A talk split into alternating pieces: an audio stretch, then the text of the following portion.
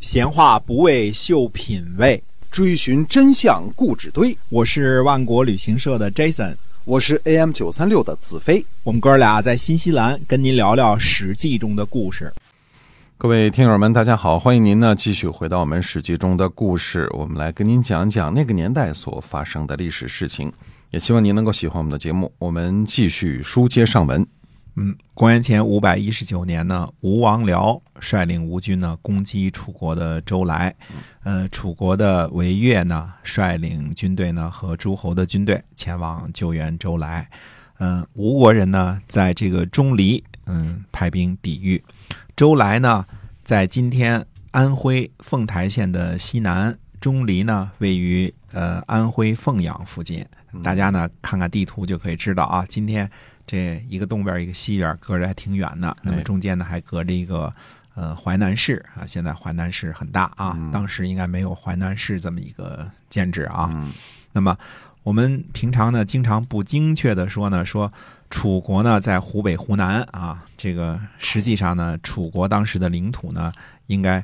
远远大于湖北、湖南，嗯，还包括河南南部的很多土地啊，是个非常大的一区域哈。对，和今天呢这个安徽的很多的土地啊，呃，在楚灵王扩张期间呢，楚国的军队呢，甚至这个大家记着啊，讨伐过什么地方呢？讨伐过朱方啊。朱方呢，在朱方，并且这个抓捕杀死了齐国的陶将庆丰，对吧？嗯，庆丰本来到了这个吴国之后呢，比在齐国还富裕呢，对吧？结果被抓了。那么朱方呢，位于今天的江苏镇江，所以这个这次征伐呢，已经大大的深入到了江苏的腹地了，对吧？所以这个也是很厉害了。呃，而在公元前五百一十九年，这个楚平王这个时候呢，由于采取五年不用兵的这个政策，吴楚双方的前线呢，边境呢，已经到了这个淮南附近了，就是安徽省今天的安徽省境内了。那么中国的政治呢，讲究周礼，讲究王道，不不鼓励呢霸道，所以我们在看到这个楚灵王的一些个记录啊，总是强调他这个。呃，骄奢蛮横啊，不讲道理这个方面啊，呃，因为春秋和左战已经是相当的客观了，但是即使在很客观的春秋和左传当中呢，他记录历史的时候呢，肯定也有立场，对吧？有他自己的立场。那么，呃，楚国人本身呢，对于这个楚灵王呢，穷兵黩武，连年征战啊，试图征服天下，这个也是不满意的。但是呢。楚灵王时期，这个楚国的武功很是强大，这个呢也是不容忽视的一个事实。嗯，从荆州打到镇江。够厉害啊！啊，嗯，相当厉害了。那么平常也笼统的说呢，说吴国就是江苏啊。这这样讲呢，是方便大家理解，就是现今的这个地理位置啊。那实际上呢，呃，这样讲呢，也不是特别的科学啊。因为吴国呢，当时还占有安徽的大片土地啊，特别是这个淮南啊。那么，呃，这个所以它的呃领土面积呢，也是在扩张之中的。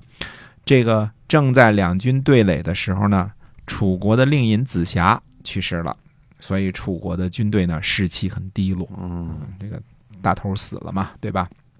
吴国的这个公子光呢就说：“他说呢，诸侯呢跟随楚国的人很多，但是呢都是小国，他们畏惧楚国，不得不来。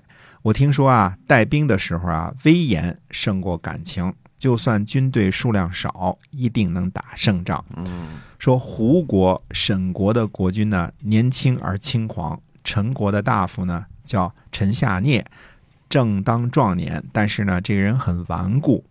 顿国、许国和蔡国呢，并不喜欢楚国对待附属国的这个政令。嗯，啊，而楚国的令尹去世呢，楚国军队士气低落。七国呢，一起来打仗，统帅的地位呢？嗯，第一，这个韦越的地位不是很高啊，他不能够约束军队，威信不高呢。我们一定能够打败楚国的。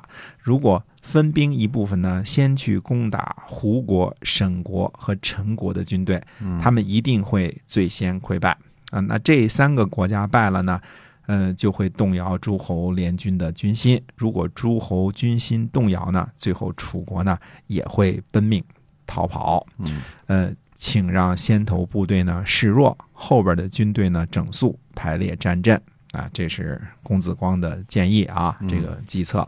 吴王僚呢就听从了公子光的这个建议。那看来这个建议是。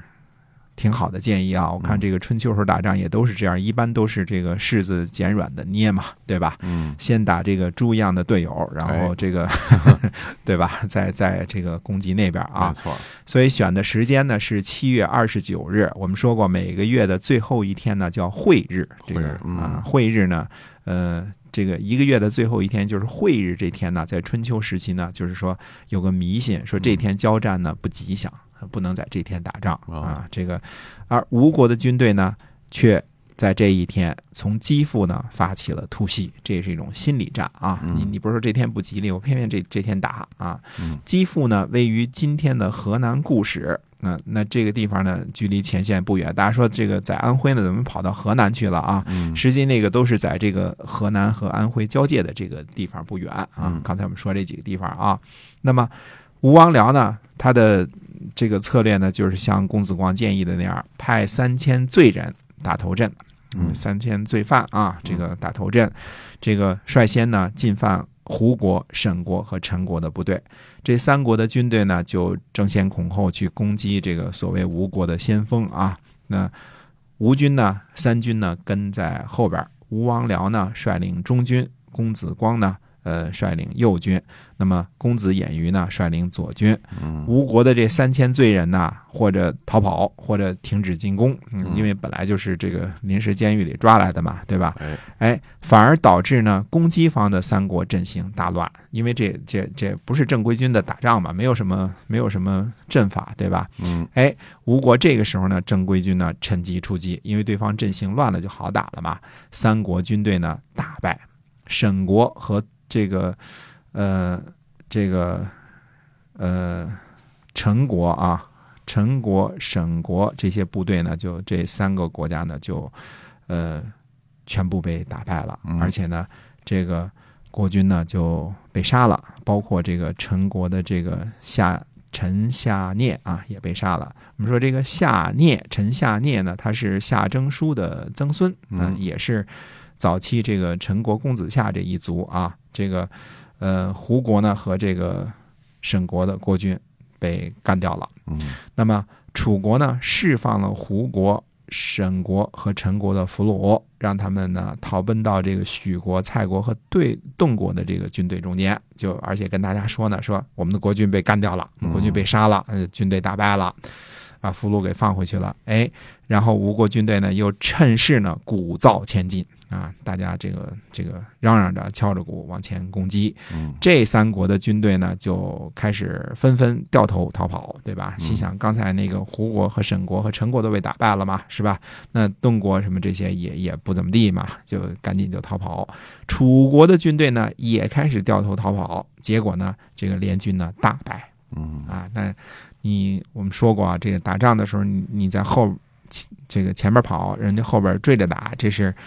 最惨的一种，最惨的一种方式啊！这个追上了，追上一个杀一个，基本没你往你往后边，这这个后边不长眼，没有什么战斗力，对吧？前边跑，后边追，这是最惨的。所以呢，呃，七国联军呢大败。那么《左传》呢解释这个春秋的用语啊，它春秋原来说的是什么？说胡子坤，嗯，神子逞灭这个。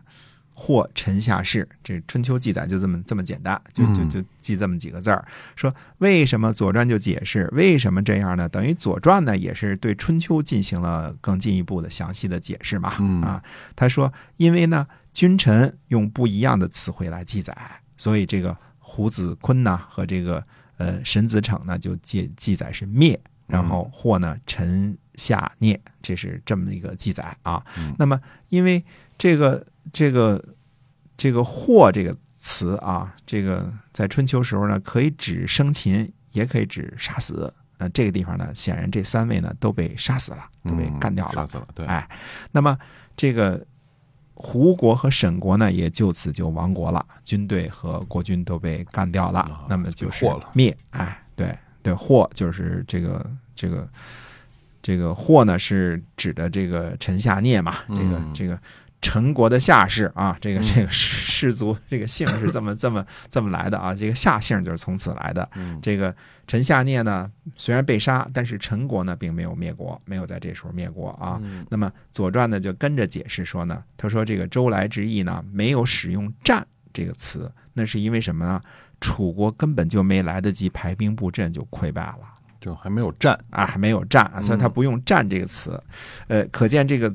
这个春秋啊，这个孔夫子这个用词啊，非常的严谨，嗯，而他这些个这个词是怎么用的呢？今天我们就叫名词解释，是吧？这《左传》呢都给你解释的清清楚楚的。为什么呃，这个胡子坤和这个神子这个成叫灭啊？那么陈陈下氏的这个陈下聂呢，叫叫叫什么叫？祸对吧？哎，而且不说这是战，那就都给你解释的清清楚楚啊。那么发生在公元前五百一十九年的这个周来之役啊，呃，这个可以说是吴国和楚国之间的一场大的战役。对，七国联军败绩啊，败绩就大败叫败绩啊，而且搭上两位国君，一位大夫，这个挺厉害的，嗯，非常的非常大的一场战争，而且楚国呢打了败仗了。嗯，那么。呃，接下来呢，这个我们还是接着讲楚国的故事。到底楚国针对这次败仗会怎么做呢？那么下回跟大家接着说。好，那么今天呢，这个吴国呀败七国联军呢，我们先跟您讲到这儿。感谢您的收听，我们下期节目再会，再会。